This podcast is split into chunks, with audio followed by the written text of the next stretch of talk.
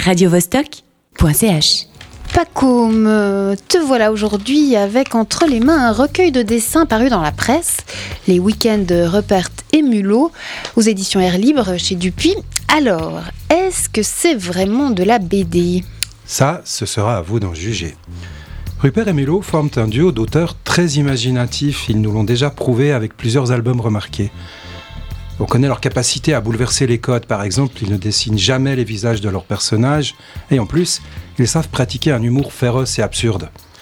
C'est sans doute ces qualités qui ont retenu l'attention de la rédaction du journal Le Monde. Le quotidien leur a confié un espace dans son supplément week-end, c'est-à-dire un endroit où ils pouvaient dessiner ce qu'ils voulaient. Mais pour corser l'affaire, l'espace qui leur a été réservé est d'habitude occupé par une de ces colonnes qu'on voit souvent dans la presse. Et donc, c'est un espace vertical. Une colonne, ça a environ 5 cm de large pour 30 cm de haut. C'est plutôt inhabituel comme format. Voyez, voire même du jamais vu. Imaginez un strip, une de ces mini bandes dessinées de 3 ou 4 cases, style euh, Peanuts, Calvin et Hobbes, etc. Eh bien, c'est le même genre d'espace, mais là, il est disposé verticalement. Partant de là, nos auteurs auraient pu découper ce format en petites cases qu'on lirait de haut en bas. Mais attention, danger. C'est risqué de reprendre des cases faites pour être lues horizontalement et de les disposer à la verticale.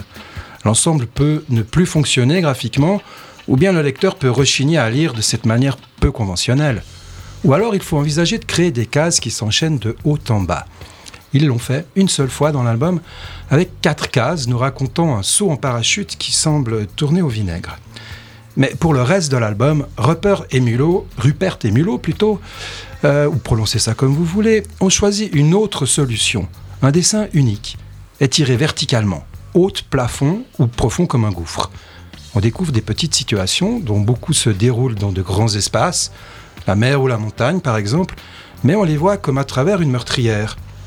Le regard part du haut de la case, descend et découvre la scène qui lui est présentée, et la plupart du temps, arrivé en bas, boum, on tombe, c'est le cas de le dire, sur un truc anormal, décalé, parfois limite horrible.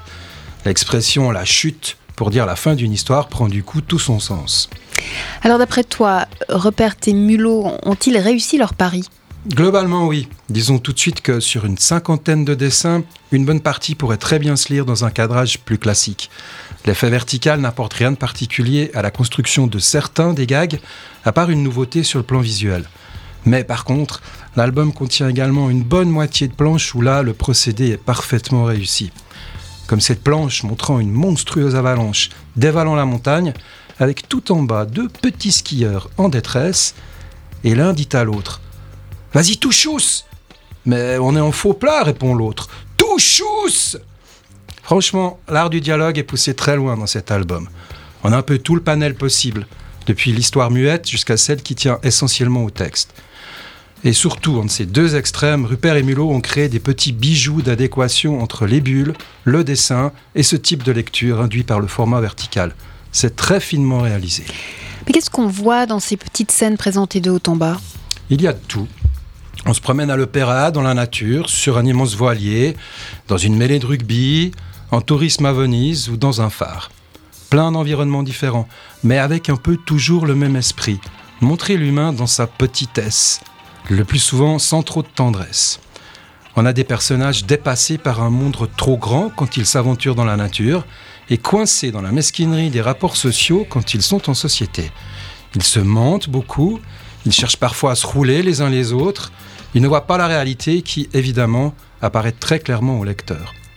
On assiste à des petites erreurs excusables, aux conséquences plutôt radicales, comme se tromper de câble sur une plateforme d'accrobranche et partir dans une tyrolienne plutôt expéditive, ou prendre un plateau depuis un plongeur olympique, dessiné comme en image par image en plus. On voit aussi des petites faiblesses, comme de penser au bouchon d'autoroute en regardant un ciel étoilé. Bref, on se reconnaît, nous et nos congénères humains, souvent inadéquats, parfois émouvants. Alors, rire un peu de tout ça, espérons que ça nous donnera, comme les cases de Rupert et Mulot, un peu de hauteur. radiovostok.ch